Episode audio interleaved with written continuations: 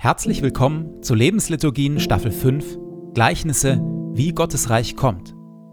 Denn das ist das große Thema von Jesus, dass Gottes Reich kommt, wie es kommt und wie es in ihm zugeht.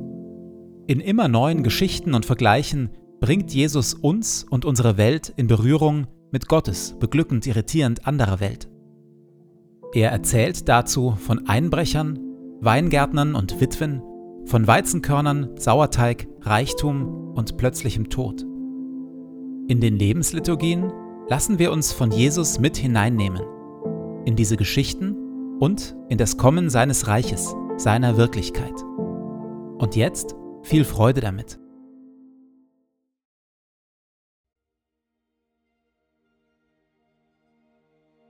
Zu Beginn lasse ich es ruhig werden in mir.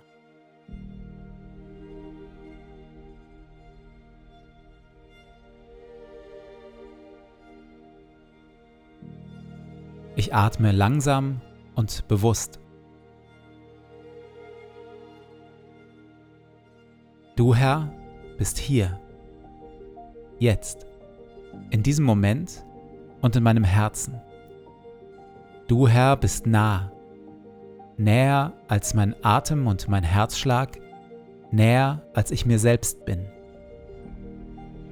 Du Herr bist Wirklichkeit wirklicher noch als alle Freude, Schmerz oder Sorge.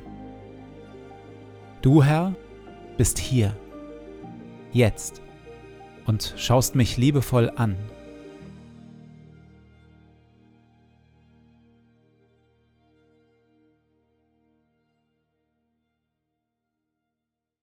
Wir hören Worte, wie Jesus Gottes Reich beschreibt, Gottes Reich und wie wir in ihm leben können. Glücklich zu preisen sind die Sanftmütigen und die Friedensstifter, denn sie werden die Erde besitzen und Kinder Gottes genannt werden. Verzichtet also darauf, Böses mit Bösem zu vergelten. Haltet lieber die andere Wange hin. Betet, dass Gottes gutes Reich kommt und sein Wille geschieht. Trachtet immer und überall zuerst nach seinem Reich und seiner Gerechtigkeit dann wird Gott euch alles Übrige dazugeben. Sorgt euch um nichts. Sammelt euch keine Reichtümer hier auf der Erde. Fragt euch nicht ständig, was wollen wir essen, anziehen oder kaufen. Sammelt euch lieber Schätze im Himmel und teilt, was ihr habt, mit den Armen. Wenn ihr betet, tut es mit einfachen, ehrlichen Worten.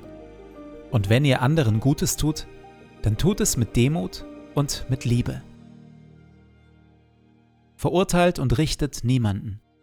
Denn selig sind die Barmherzigen und die, die arm sind vor Gott. Jesus wollte seinen Jüngern zeigen, dass sie unablässig beten sollten, ohne sich entmutigen zu lassen. Deshalb erzählte er ihnen folgendes Gleichnis. In einer Stadt lebte ein Richter, der nicht nach Gott fragte und auf keinen Menschen Rücksicht nahm.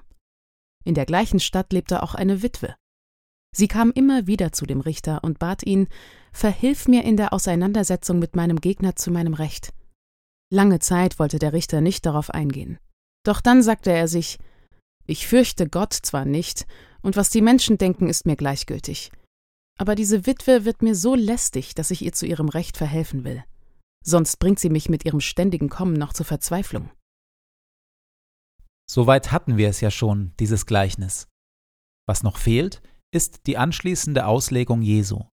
Und die verwirrt mich, ehrlich gesagt, gegen Ende ein wenig. Jesus fuhr fort Habt ihr darauf geachtet, was dieser Richter sagt, dem es überhaupt nicht um Gerechtigkeit geht? Sollte da Gott nicht erst recht dafür sorgen, dass seine Auserwählten, die Tag und Nacht zu ihm rufen, zu ihrem Recht kommen?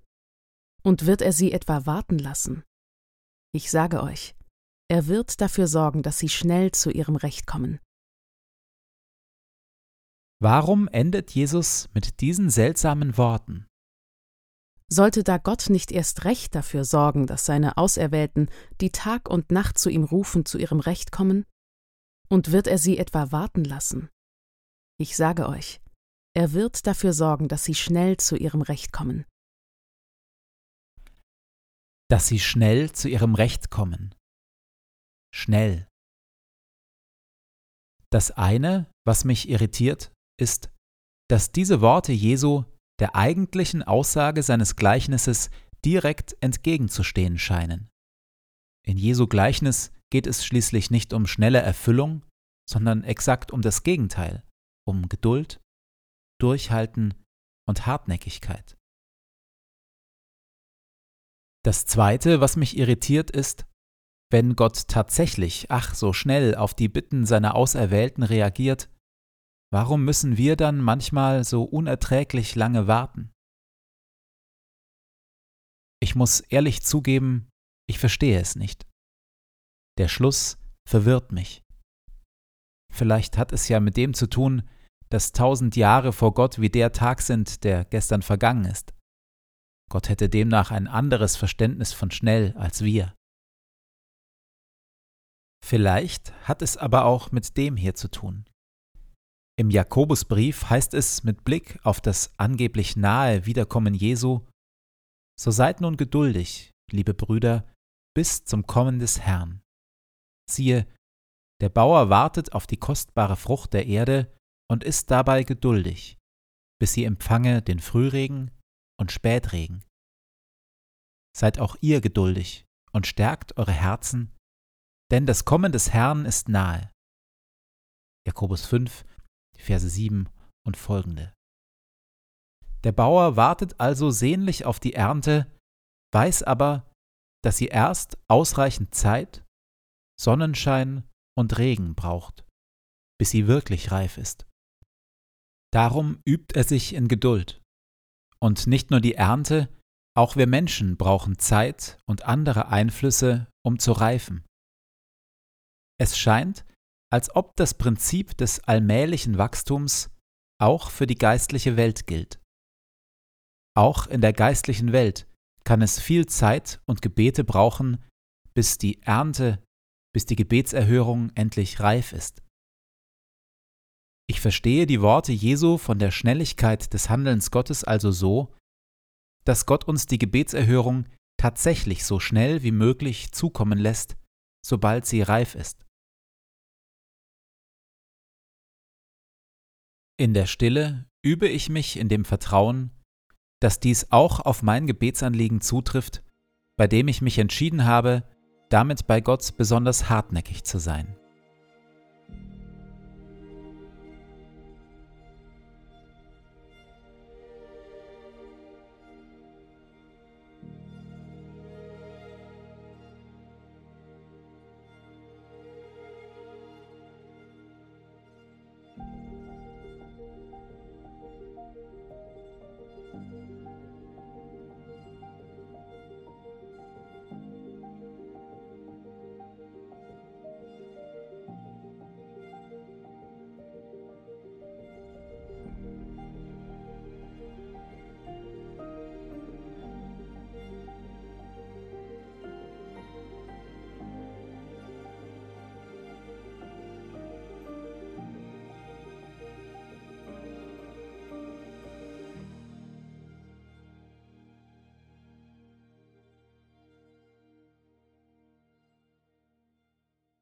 Ich gehe in diesen Tag in dem Vertrauen und mit der Bitte, dass Gottes Reich kommt. Herr mein Gott, öffne meine Augen für deine Wirklichkeit, für das, was du tust und für das, was du heute durch mich tun willst.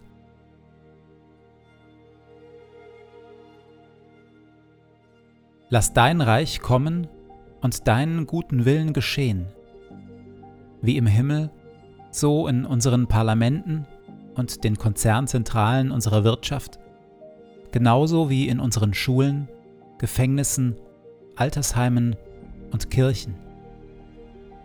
Und natürlich auch in meinem Leben.